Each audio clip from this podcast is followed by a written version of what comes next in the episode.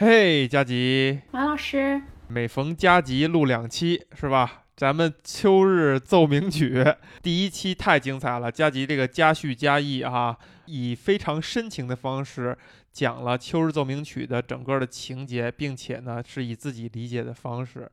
我在中途问你，你有没有看这电影的时候流泪？你说是没有的，但其实你讲的时候，我觉得真的是非常深情、非常带感情的，就好像你是这剧里边的某个人物。所以你其实是不是一个被耽误的，可能会演话剧或者说演电影比较 有才华的一个 差远了，太迟了。我刚才听你整个这过程当中哈，我尽量就没有插话，也没有有什么太多反应。我觉得这个体验特别奇妙。我们刚才才发现的啊，我看这个电影的时候，我其实看了一个英文字幕的版本。而它本身，它的对话是瑞典语为大部分，其中有一些小的地方有英文，这些英文呢也有很相对难一点的东西，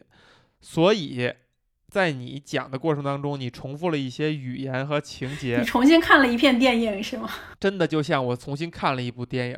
只是这些话我不熟悉，但是这个电影传递的情绪和它的情节，其实是帮我复习，并不是说给我了一些新的东西，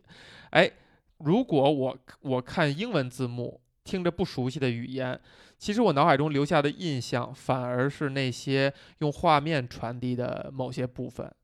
比如说，我会留意到了电影的刚开始，居然感觉是以伊娃的这个丈夫这个 Victor 的视角所带入的。到结尾的时候，以他的是不是以他的视角收，我已经忘了。但是我觉得这个好像跟整个电影其他地方的感觉是不太一样的。Victor 在这个电影当中。贯穿下来，但是他的出现呢，就有点那种 像一个置身事外的某个什么小天使似的，就好像跟这整个情节也没什么太大的关系。然后这个人呢，又是一个牧师，还有点超然，然后说的话呢，有的时候还有点云里雾里，但是还能够自如的跟这两个女人对话。所以在影像上，他就给我一种很奇妙的感觉。第二一点呢，我看的时候我没有想舞台剧这一番儿，但是我注意到它可能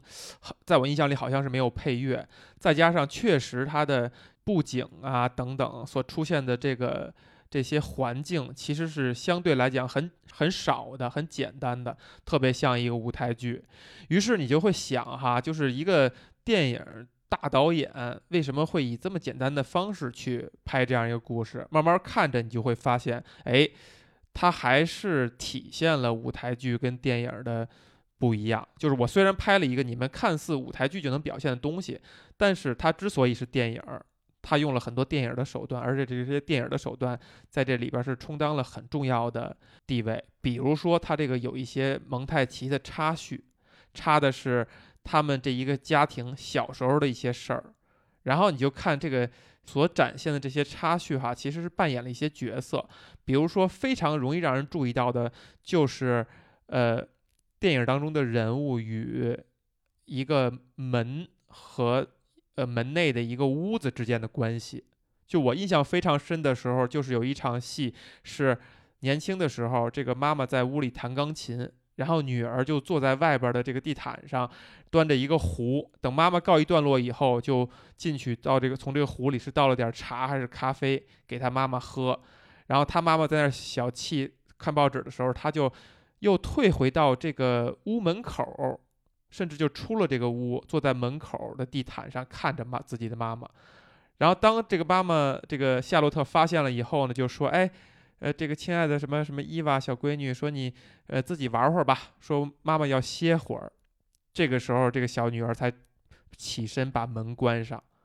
啊，就是体现了这个妈。刚才你讲情节时候也说了，这个妈妈说什么话都是带着非常典雅的、非常优雅的、有礼貌的。哎，亲爱的伊娃呀什么的。呃，但是她其实是在拒你于千里之外，就是你别打扰我。虽然我不弹琴了，我在这休息呢。我也不太想让你在我面前，我在这看报纸。然后你发现，在现实的场景里边，当伊娃在写信的时候，丈夫的视角就是丈夫好像就是在门外，也是看着同样的一个敞开的门，看着屋里一个坐在正中央的一个女人，在那认真专注的干自己的事情，而他好像也融入不进来，也插不进去。就是也有这么一个对比，这个就真的是就是话剧上如果用这两情节，其实就很难比对了，因为那个门和那个空间的那概念，感觉好像从舞台上是相对难传递一点了啊。然后再有呢，你就看它这个，呃，另外一点就是大特写，就这个片儿的那个大特写哈，让我产生了两个想法，一个是说这个东西话剧就完全就失就失效了，就是大特写你只能在电影里边看。你话剧，你不可能说我给每个观众我再怎么着放一个屏幕，而他大段的对话，他大段的表演都是用大特写来烘托的，就是那些细微的表情。而且我特别留意到这个大女儿伊娃这个脸上的那个那些汗毛哈，就是就是白人的那种脸上那些细的毛啊，清晰可见，就是在一一个一九七八年的，就是清晰可见，你能看到那一层绒毛，然后你就对比这个。呃，母亲，也就是说，包曼的脸上呢，就相对更干净一些，更光滑一些。哎，就像你第一集里边你说的，就是包曼可能他体现的更英气、更有魅力的感觉，甚至把女儿都压下去了。你从这些装扮上也能看出来，他会精心的打扮自己，甚至会修自己的脸的这些细节。而他的女儿反而更就显得就相应的就不修边幅了，连脸上的细毛都可以看到。这个东西是肯定是话剧表现不了的，舞台剧表现不了的，只有电影才能够这么如此放大一个人的一张脸哈。我就想到了，在一九年还是二零年，就是那个最啊一九年的那个非常著名的那个电影《小丑》，就是华金菲尼克斯演的时候，其实大家在谈那个部电影的时候，都说那部电影华金菲尼克斯那张脸就真的怼在他脸上拍，然后这一张脸就能够给你无穷多的戏。伯格曼导演早就在一九七八年就干了这个事儿了。这两位演员有一位是蜚声世界、蜚声国际，另外一位可能没有那么大名气，但是我觉得都完成了靠自己的每一个毛孔在在出戏、在表演的这么一个这些做法吧。然后我又想起，为什么大家说？李安是呃伯格曼的徒弟呢，或者说精神上的徒弟，就是有有一个花边是说，哦，是吗？对，有一个花花边是说，晚年伯格曼，因为他其实是相当于被他的祖国给放逐了，就是说呃驱逐出境那种感觉，就不再允许他回去，所以他晚年其实是在是不是税收的问题？好像是可能是可能，然后再有他他其实有也有一些类似于跟就是女演员之间的有一些可能有一些问题。我我我记不太清了哈，等等，就因为这个伊娃就是他，他也算是一个御用之一了，而且是跟他有一定的感情关系，好多年，好像也为对对，就好像有类似于这样的问题，所以这个呃，伯格曼晚年其实是在好像是英属什么法罗群岛度过的，然后有一个新闻是说，李安在伯格曼晚年的时候特意去法罗群岛去看他，因为伯格曼那个时候已经基本上不很老了，就是很。呃，就是已经非常老态龙钟了，而且也不太见人了，但他还是见了李安，说李安抱着伯格曼真的就是抱头痛哭，就是感觉好像这就是他精神上的那种指引，就是包李安，包括李安跟父亲的关系，其实也是被大家所津津乐道，就是父亲这个符号在他心目中的作用，然后甚至有人会解读为，就伯格曼其实是在他艺术上的他的父亲。我为什么这么提呢？就是你看李安在为什么那么坚持拍那个一百二十帧去拍比比利林恩？当初他的自己的表述就是说，人的脸实在是太好看了，就是我们只要能够把脸拍清晰、拍仔细了，他就非常会吸引人，非常有戏。包括他拍比利林恩的时候，让那些演员都不允许化妆，就是用他们最自然的那种。那这个脸上的，甚至比如白人，他那个皮肤那个比较薄嘛，那个血管都能够这个透出来，就那种颜色，他就想要那个状态。我就猜测他是不是也是来源于这部电影，就是看到伯格曼这么痴迷于拍人脸的大的特写，以及这个脸的那个展现力，在这个情节上所给予的那个张力。其实也是相当于影响了李安，呃，而且我觉得就看很多这种欧洲的电影，嗯，你有种感觉，就是他的主角怎么说，长得一点都不好看，长得一点都不好看，但是就是好像我们这边是经常要看这种欧洲电影，就是你感觉这这就是一个一个一个牧牧区的主妇，就特别特别的哎，普通。说到这儿，说到这儿，其实我就不非常想问一句，你觉得这个英格丽·褒曼是美女吗？我觉得是，我觉得是我我跟你说，我看到那个你你她那个穿着红色裙子在嗯，客厅亮相的那那一下午，我恍惚又回到了卡萨布兰卡，她第一次出现在里克咖啡的那种感觉，就是她的那啊她的那么那世间那么多咖啡馆。儿，你偏要去这一家是吧？是这个 酒馆儿。对对对，就他第一次，他穿着那个那个呃礼服嘛，就是他呃他他在那个里头是穿着就是呃卡萨布兰卡里头是穿着小西装，但是他的那种他走路的那种样态，虽然那个是他呃三三十几岁二十几岁，他这个时候是他六十几岁，三十多年过去了，但是他的那种风度和气质还是还还是还是没有改变。你看我为什么要问这个问题？就是你觉得她是一个毋庸置疑的美女哈，其实你在放在西方整个西方世界，包括包曼是从相当于从欧洲远赴美国进行电影事业的发展，其实给她营造的形象也好，或者说经营她的形象也好，也是一个非常贤淑的。呃，非常甜的一个美女，就是当之无愧的。但我可以说是我从第一眼看她，我就真的没觉得她是一个美女。我甚至觉得这可能这就是体现了，比如说中西方的呃审美的一些差异。就是我没有觉得她是那种哇，一看上去所有人毋庸置疑，每个人都投票的美女。你觉得嘉宝好看吗？就另外一个瑞典美女。对，我觉得嘉宝比她要稍微好看一些。但是我后来觉得呢，我后来看了，我看卡萨布兰卡等等等等，就是我觉得包曼是属于那种她有特点，就她不俗气，但是我不我不觉得她是一个很美的一一就巨美无比的美女。我觉得她那个脸就是在我看来就有点过于鼓了，过于立体了。你还是认为她是一个她是美的？是的，是的，我从一开始就很喜欢她。我那可能就是我我个人也那那是一种整体的感觉，就是可能我并不把注意力我只集中在他的脸上，而是他整个人的这个感觉上面。虽然咱们以后可能肯定有机会也聊那个北非谍影啊，但是我在那里边，我对这个包曼呢，就是大家就陈词滥调的就说这个包曼的那种美貌惊为天人等等等等，对这个电影的那种情感投射等等，我就我就有点 get 不到啊。但是呢，我看完这个《秋日奏鸣曲》哈，我却觉得我稍微能 get 到一些了，他身上的那种。与生俱来的那种自信、那种自如、那种自在，然后再加上那个气质，确实是好，确实是有点那种骨子里带那种气质。再加上呢，你知道他的人生经历其实跟这个主人公也是有一点点相像的吧，对不对？对，他也是属于被诟病说，嗯。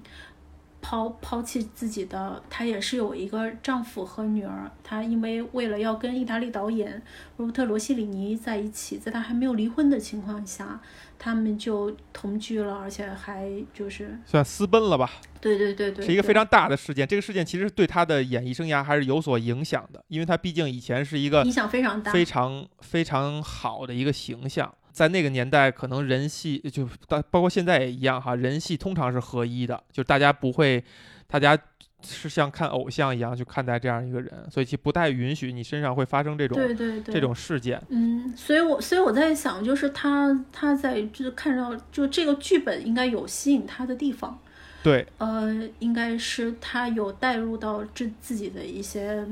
一些一些经历和情感进去。忘我忘了从哪儿看的，好像说这个伯格曼其实对这自己这部电影哈也没有觉得自己就发挥的怎么样，但相反，他就是大家都会认为包曼其实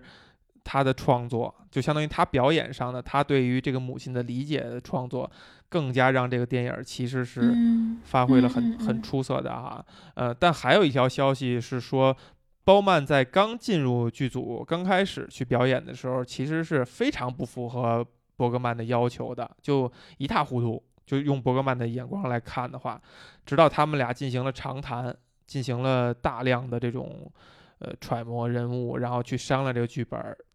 然后立刻这个包曼就像变了一个人儿，就怎么演怎么对，然后就完全能够领略这个人物的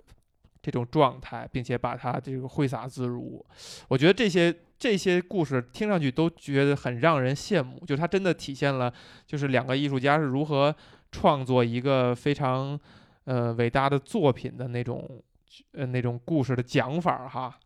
呃，所以你看这电影的时候，你觉得有多大成分是因为对包曼的热爱、喜爱而去，就是很喜欢或者甚至很推崇这部电影？一开始是一开始就是选择这个电影，嗯，这个我我我几乎没有看过其他的波格曼，所以这次其实也是蛮大胆的去聊，因为嗯呃那个之前我听过另外一个。播客节目，他是聊了一系列的伯格曼的电影，然后他也聊到了，他也聊到了，就他这几部电影，其实他们都有一些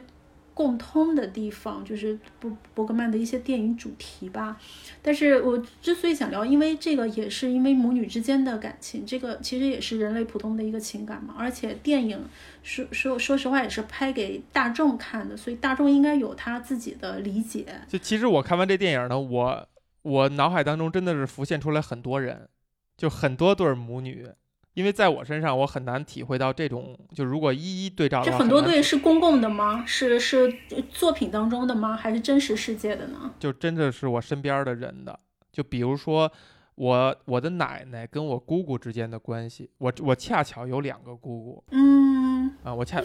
按理说哈，其实这个电影其实有意思一点是在于呢，我觉得必须要指出的是说它。电影所描述的那个环境，跟我们所经历的环境有一个非常大的差别，是说，子女之于父母是没有任何角度上的，就是阶级跃迁的，就是阶级跃迁也好，还是说任何其他维度的跃迁也好。而在中国，尤其是近当代社会，我觉得每一代子女可能都针对自己的母亲，呃，针对自己的父一辈，有一定维度上的跃迁，比如说。我们受过良好的高等教育，可能我们的上一代的这一代人没有太受过高等教育，那可能你在教育层面上，你对他们是有一定的跃迁，有一定的变化。你在这个维度上，就可以用世俗角度说，你其实是比他们要上了一个台阶儿。然后还甚至还有的家庭，其实比如说子一代的，呃，就是生活条件。比如说，他们从小的城市来到大城市读书也好，工作也好，他可能真的已经明显的优于了母一代的人的这个生活条件。那我们再往前再翻一代，其实更是这样，就因为中国发生了很大的变化，然后社会在发展，受教育程度在发展，然后这个经济水平在提高，所以感觉每一代人的在有一些维度上的差别，真的是一个台阶一个台阶在往上迈。而你看这个电影当中，其实你无论是从生活条件、从受教育程度上、从社会成就上，感觉好像至少子一代没有比母一代强，甚至。母一代还是要比子一代要强的，所以其实有一些先决条件是跟我们不适用的。哎，在这个前提之下，我却看到了在这这这母女三人当中吧，真的是看到了一点我奶奶跟我两个姑姑身上的某些影子。然后我姥姥跟我妈妈，我妈妈是大女儿，我还有一个小姨，同样也是就我姥姥跟两个女儿，其实多多少少也有那么一点影子。就是我是看到上一代人，我能看到这些感觉，因为你的意思是说，就是你奶奶和姥姥那一辈的，他们就他们的成就实际上是会更更高一点，是吗？呃，不，不是，不是，我是说，虽然这块不一样，就是虽然就是比如说我姑姑，我姑姑之于我奶奶是走了一个台阶儿，但是他们之间那个关系，跟电影当中描述的这个，甚至母亲比。比两个闺女还要感觉成就要更高一些，但是他们的关系确实也还有共同之处，就这不不受限于这个东西。但其实我在刚开始的时候，我去想这个事儿的时候，我觉得好像某种程度上这个东西是一个很关键的因素。这就是有点所谓的，就戏言的那个所谓的攀比和嫉妒哈，是有一点这个因素在的。但是当我真正联想到我的姑姑和或者说我妈妈、我姨的时候，我发现这个因素其实不是那个关键的东西。刚才你在讲，就是第一集你在讲的时候，你讲到了这个妈妈在考虑给给这个闺女买个车，然后又想到，哎，我干脆把我自己这给他，然后我自己再买辆新的。就讲这个情节的时候，首先我看电影的时候，我还真没 get 到这个情节啊，没看明白。你这英语是不是要该回炉一下？你讲完我，如果如果你没讲错的话，这个情节立刻就让我回想到了我的一位呃老领导。我感觉他跟他闺女之间的关系，就这这点就让我立刻就联想到了，就是我那个领导呢，他就是一个非常自我的。自己能玩的特别开心的，而且永远闲不住的人，他的闺女其实一直是姥姥和他的就相当于大姨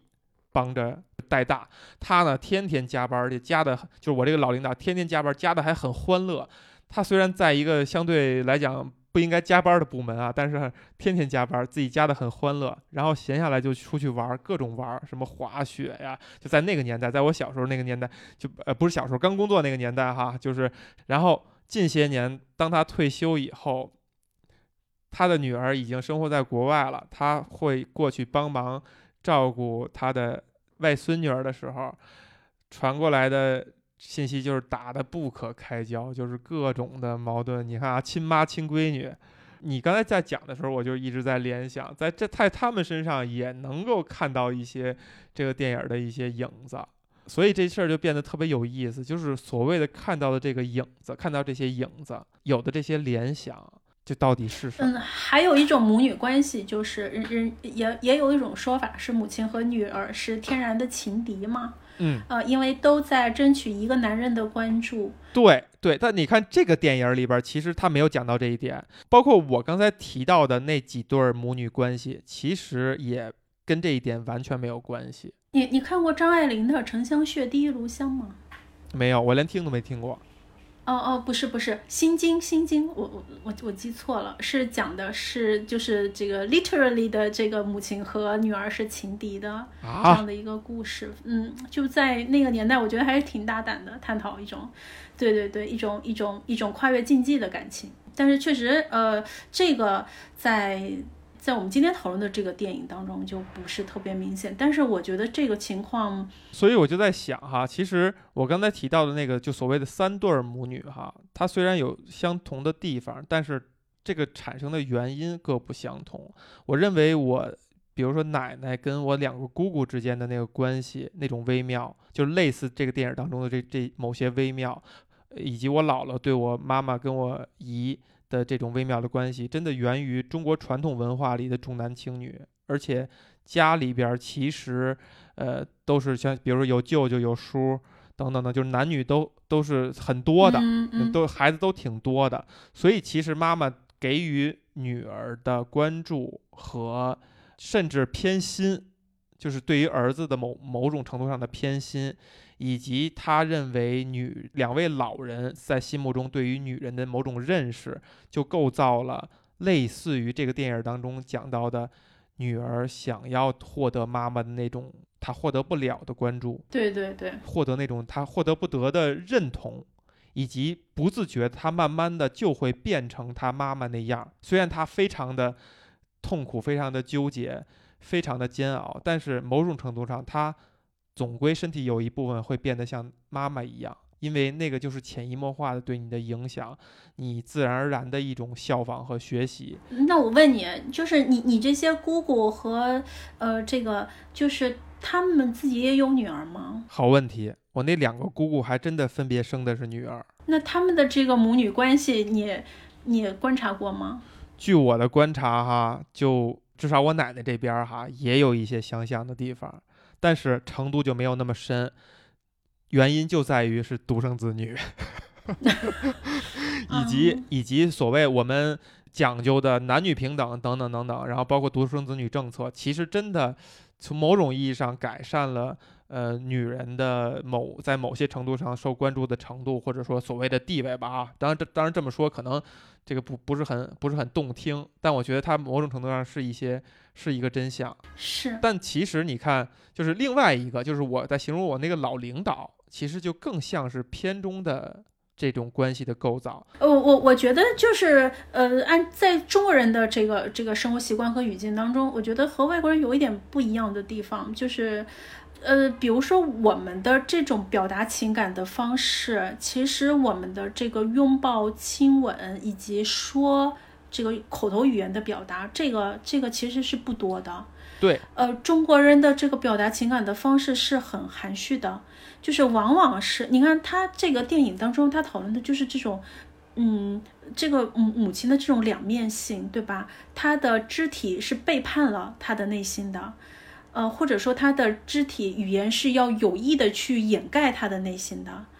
这个就就是造成了一种，就是这个对孩子对对他这个女儿来说，就造成了一种困惑，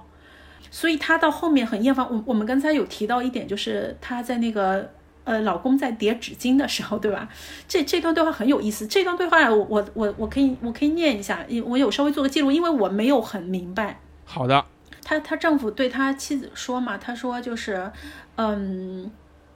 我对你就我虽然我们也已经是夫妻了，我们也已经生活在一起这么久了，但是我常常还依然对于你抱有渴望，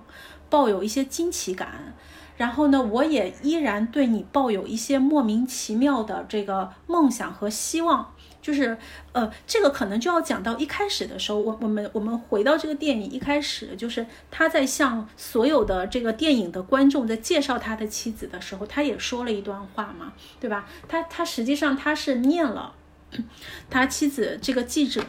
他一本书里头的一段话，呃，这本这本书里头这段话是说，呃，伊伊娃说说人要学会如何活着，我每天都在练习。但是最大的障碍是我不知道我自己是谁，我在黑暗当中摸索。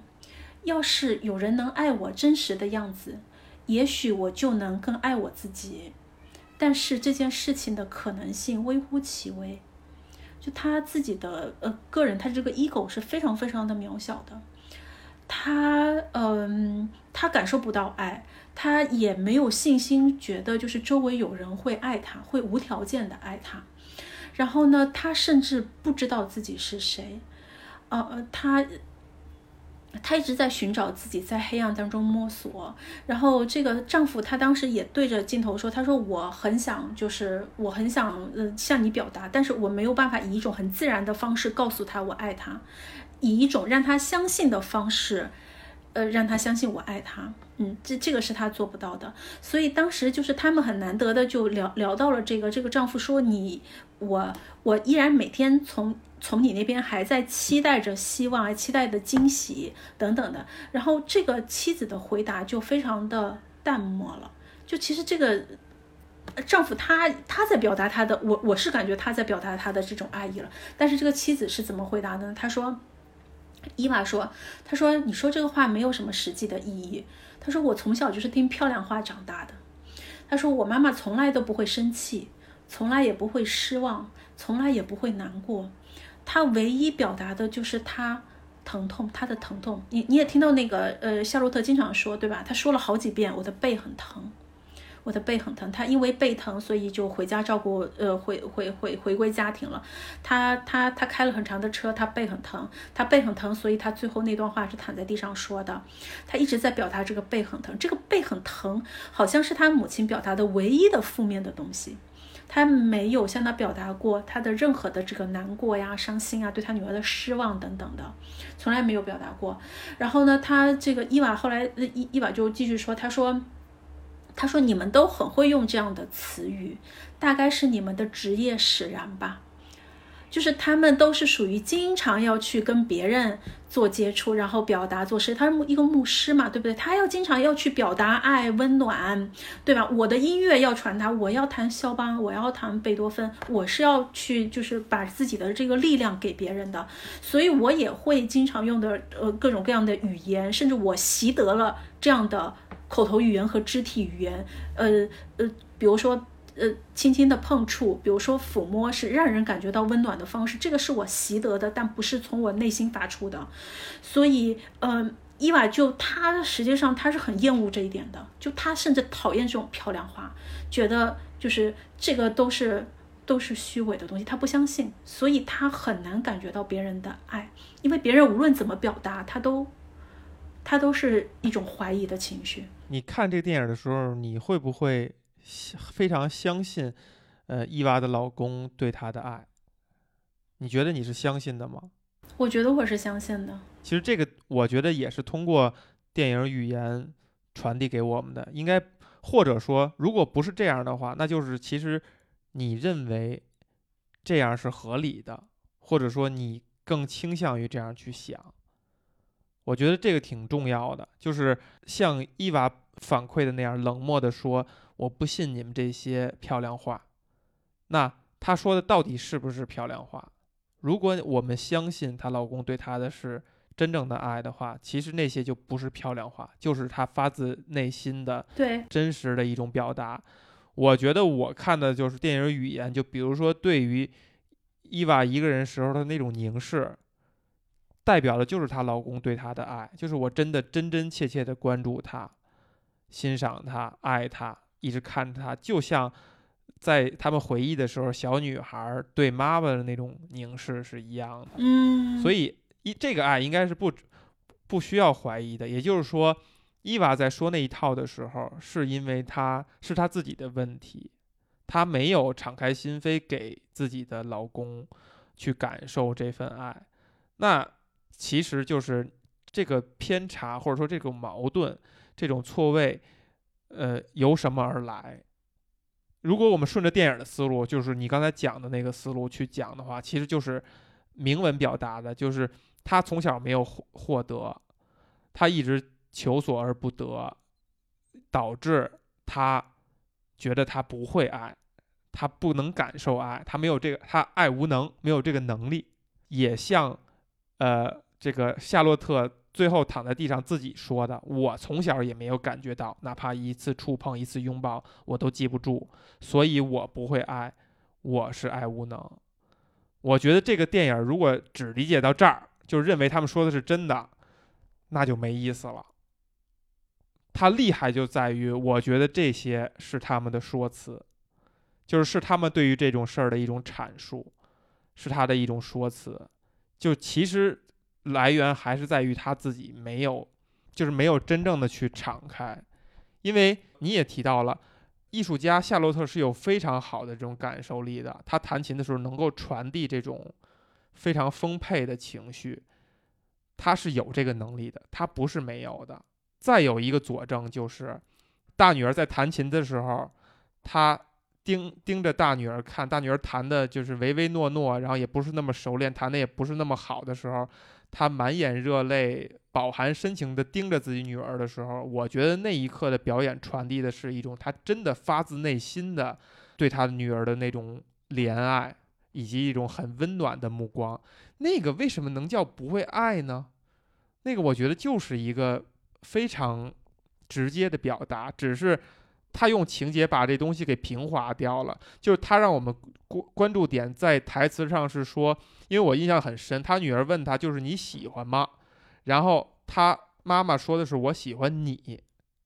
这女儿就炸毛了，对吧？那意思是说，你的意思不就是说我弹的不好吗？我就是你闺女，所以你你就就照顾我情绪一下，然后就就那个。但我觉得，我觉得我们说不清楚妈妈看那看女儿弹琴的时候那个感受到底是一种什么感受，她是不是在想你怎么弹的那么次？你怎么还？你怎么就是一窝不如一窝？你怎么教了你这么多年还不行？他是不是在想这些？我觉得不是的，不然他不会露出那样的表情。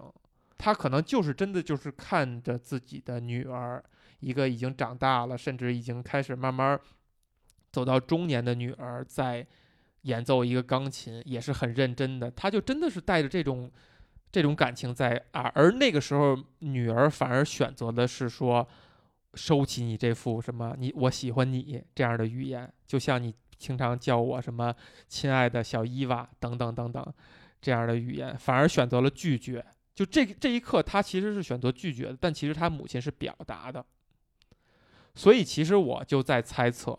包曼躺在地上弹的那一番，我从小也没有获得过这些。我记忆当中，他为什么说的是我没有记得我会有一次触碰，有一些拥抱？其实可能他不一定缺少这些东西，只是他没有选择去记。他选择性的只记跟就更关注自己的，包括到后来慢慢的就喜欢上艺术，去弹琴等等这些事儿，反而是他脑海当中印象很深的。而他获得的，他得到的爱，可能没有给他，他没有留到留给空间给这些记忆。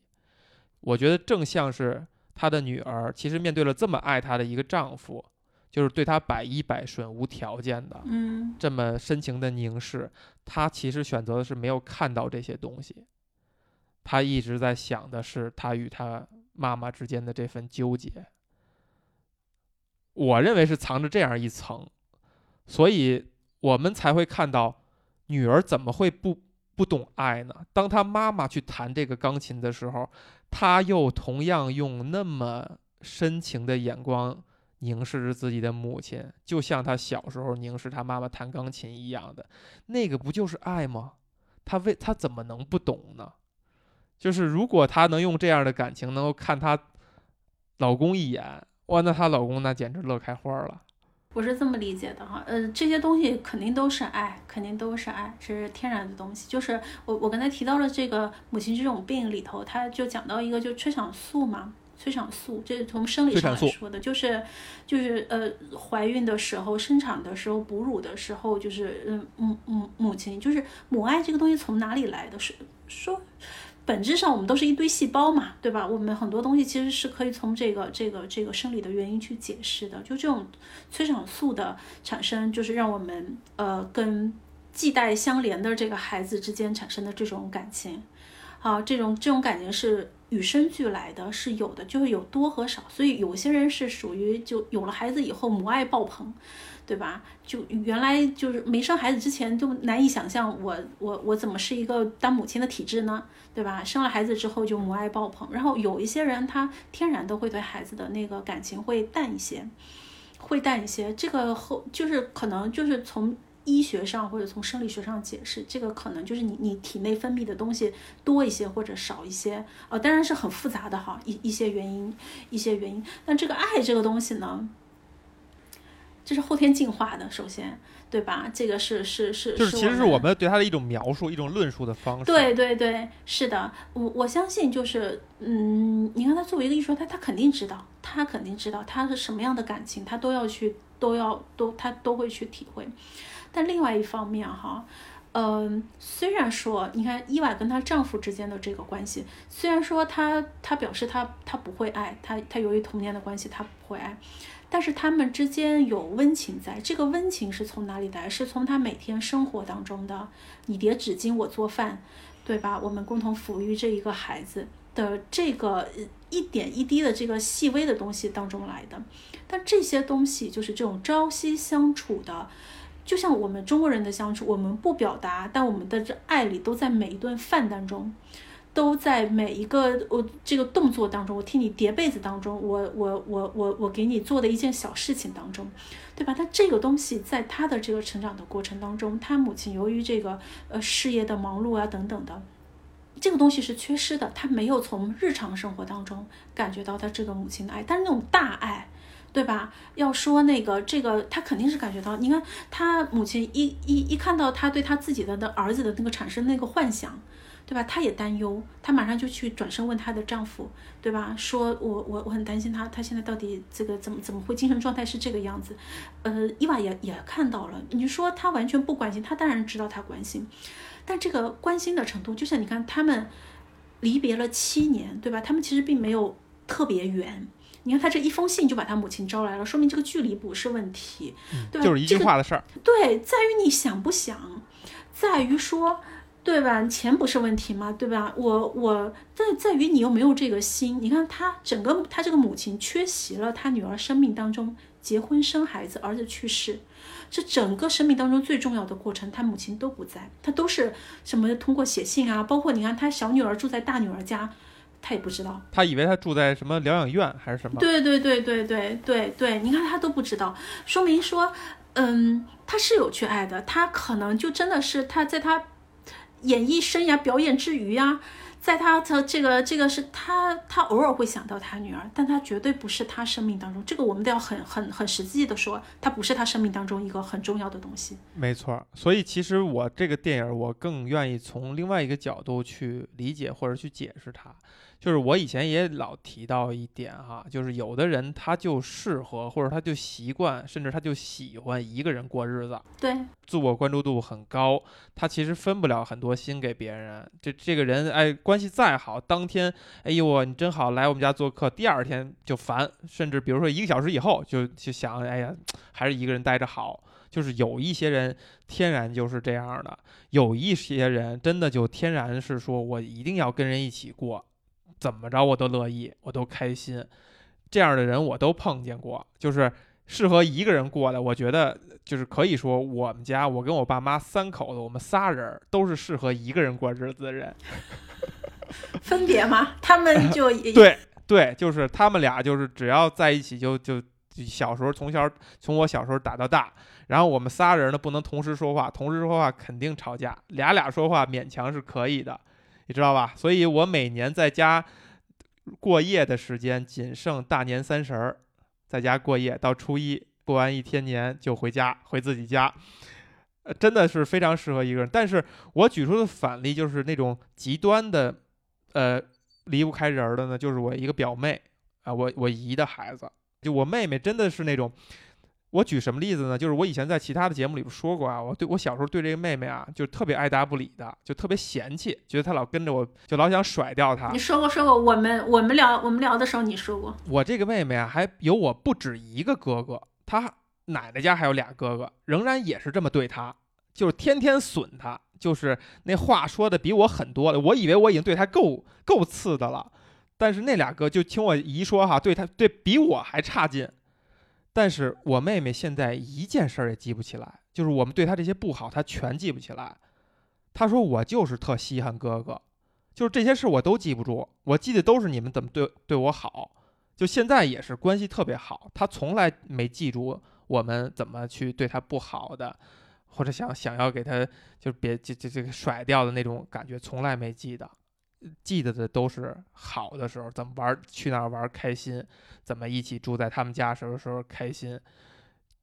真的，这个东西我理解不了，我真的理解不了，我就想不到这一点。我妹妹就是一个叫她离不开人儿。一个人不太待的不太舒服，就是，所以她很早早就结婚了，就是这个，呃，老公也非常爱她，然后俩人关系也很好，虽然有吵架，但是就几乎就是床头吵到床尾和的这种感觉哈，所以就是你你就你就你就不得不承认，就有的人就是他他就是一个人过，他对别人那种忽视和刺痛是来源于他自己的需求，他可能潜意识认为想要对方远离他。那我觉得电影当中的就是小女儿，其实我们不不用谈。但是我觉得这一对主要的母女，其实都是这样的人，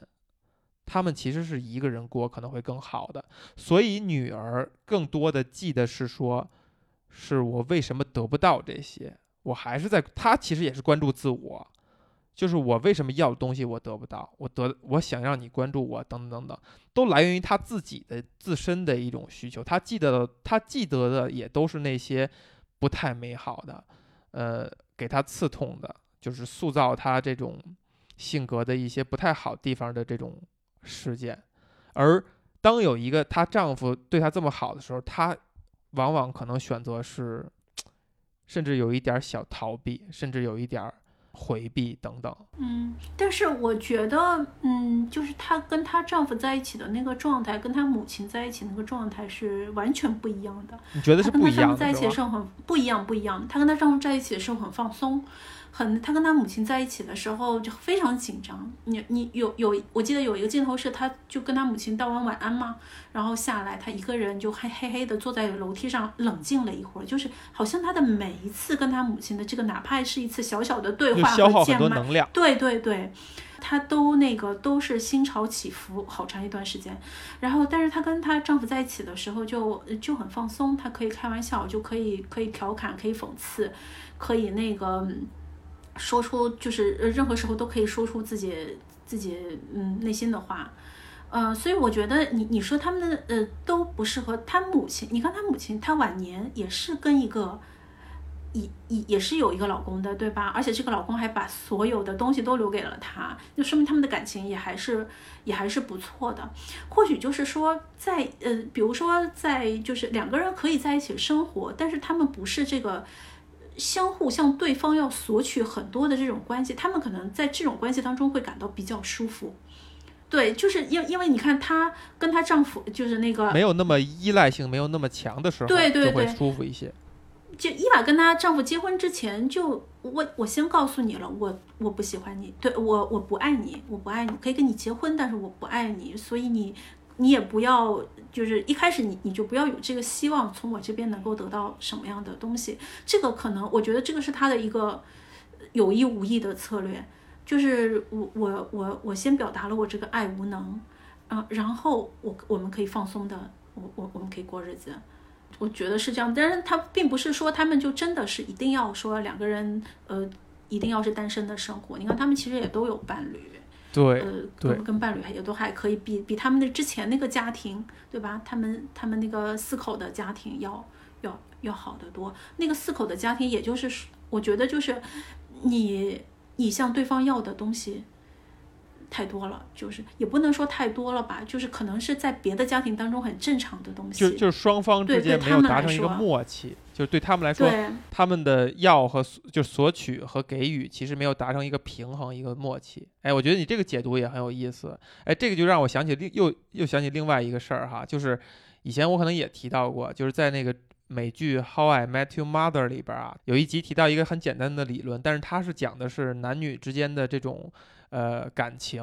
就是他有一方注定是 settler，就是 set 就是坐定了 settler，有一方注定是 reacher，就是去触碰的。翻译成我们的就是中文，可能就是有一方是上赶着的，有一方呢是有恃无恐的。你可以这么简单理解哈。那个剧集里边是在讲男女的情感，就是说，当一个一段关系的发生以后，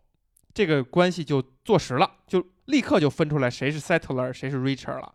而在相当长的一段时间内都不会发生变化。有一方必定是有恃无恐，觉得哎他不会离我而去的；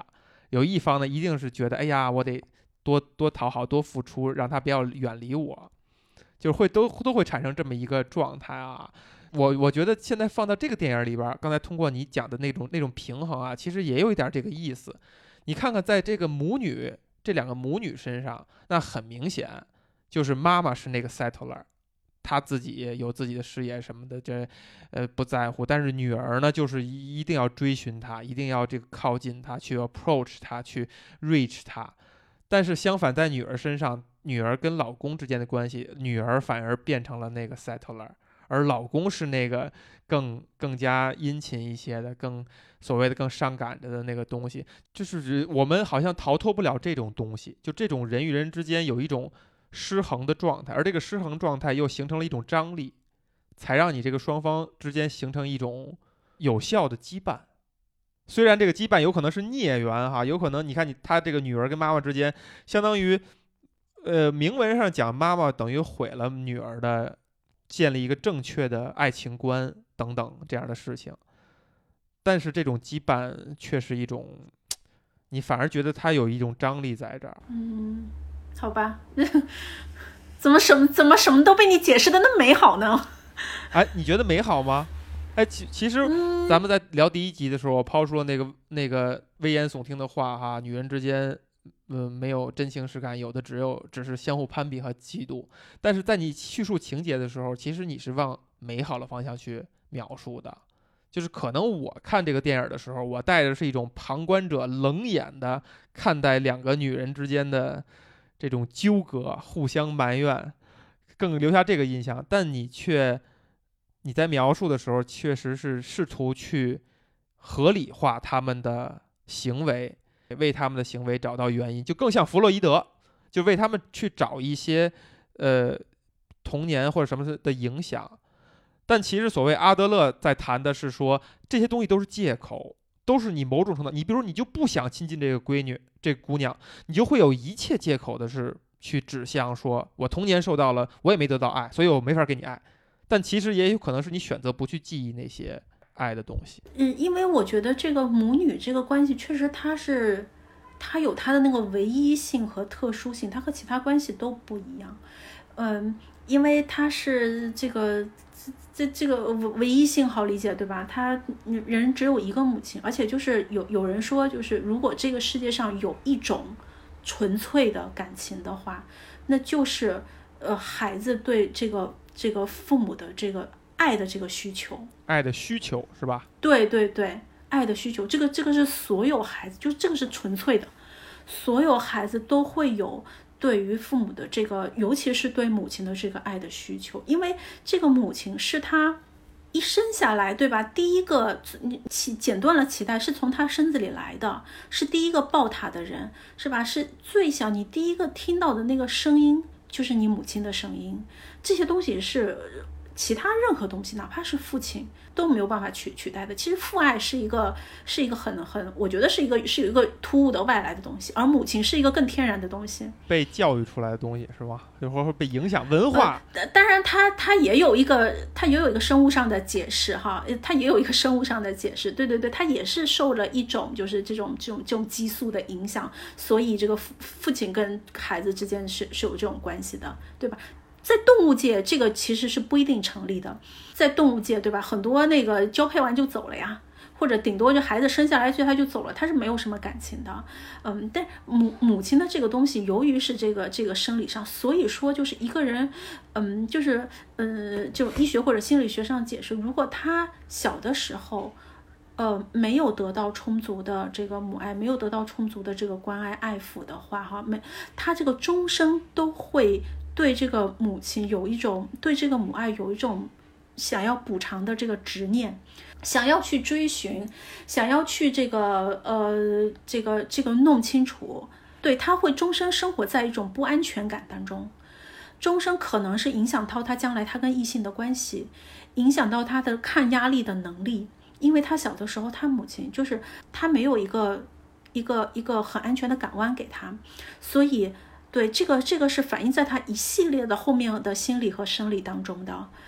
嗯，他可能就不能抗压，他可能在身体的某一方面就特别的脆弱，他可能永远也处理不好他跟异性的关系以及他跟他的子女的关系，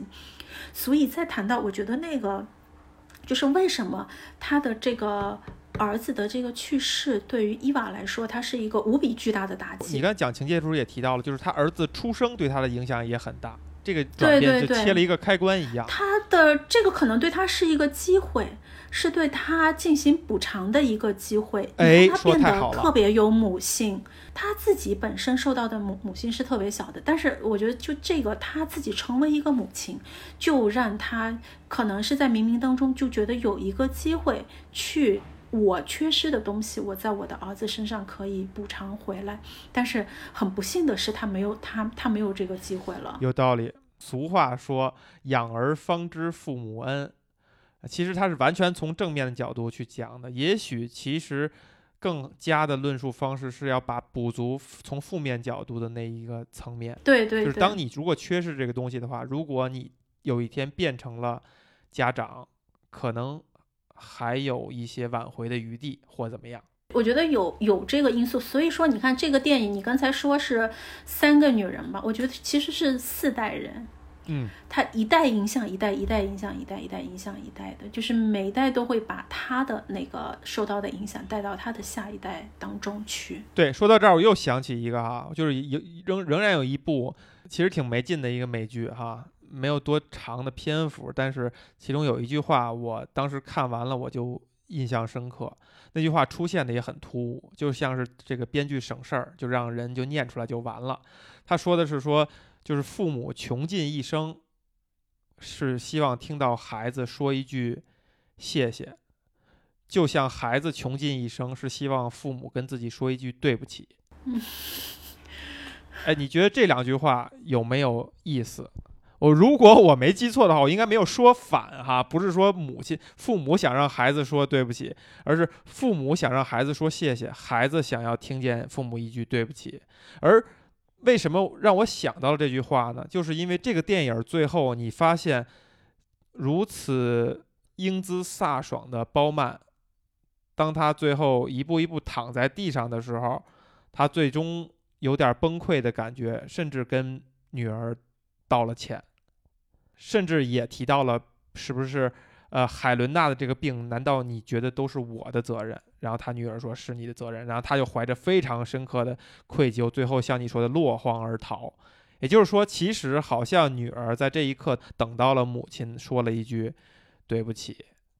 我在看这个电影之前，我对于刚才说那番话的理解是在于，就是可能大家会觉得是说，孩子希望母亲、父母说这句对不起的意思是说，对不起，我把你带到这个世界上，就是我带把你带到这世界上，不是有恩于你，而是某种程度上是亏欠于你，所以我来弥补这种亏欠，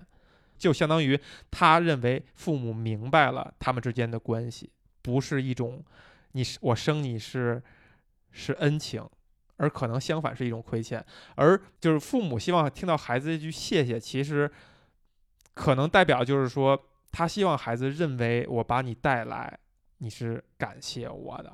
如果这样的话，就说明我做了一个好的父亲，做了一个好的母亲。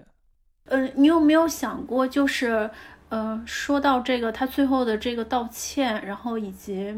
我看到这个结局，就最后他的这封信的内容的时候，我就是有一点遗憾的。我觉得他又回到了原点。嗯，我看到有一个解读，就是这个电影的名称叫奏鸣曲嘛。奏鸣曲就是，但是我不太了解这个真正的古典音乐当中的它的这个音乐的结构是什么。但据说它它实际上是有一种回环的结构的，就是呃结尾跟开头是呼应的。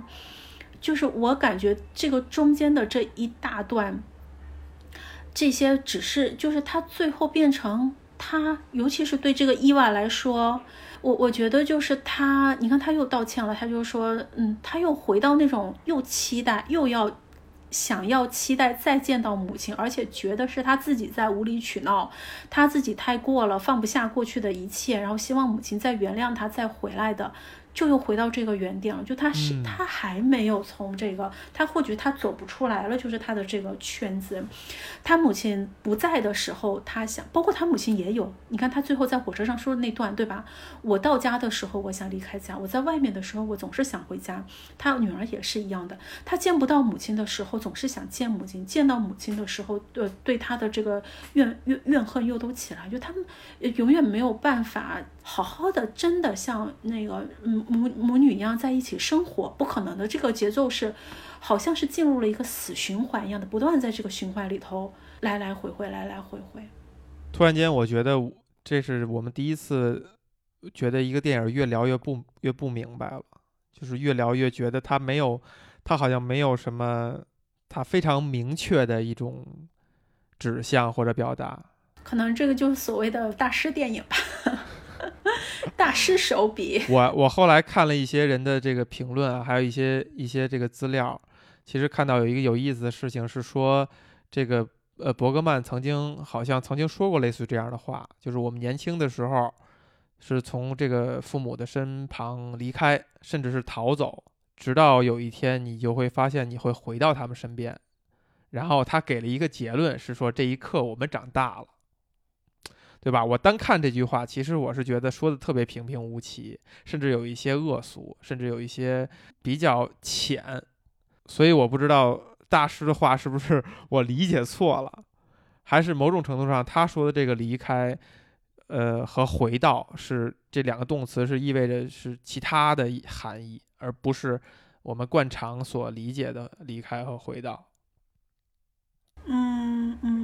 我觉得我我能理解他这句话的这个这个，包括你刚才提到这个奏鸣曲最后要回到这个这个所谓的这原点，也是有一个回归的感觉。那这种回归是代表着某种认同，某种其实这中间这些系列经历都是无意义的吗？还是这种回归的时候你就已经不一样了，已经是一个新的局面了？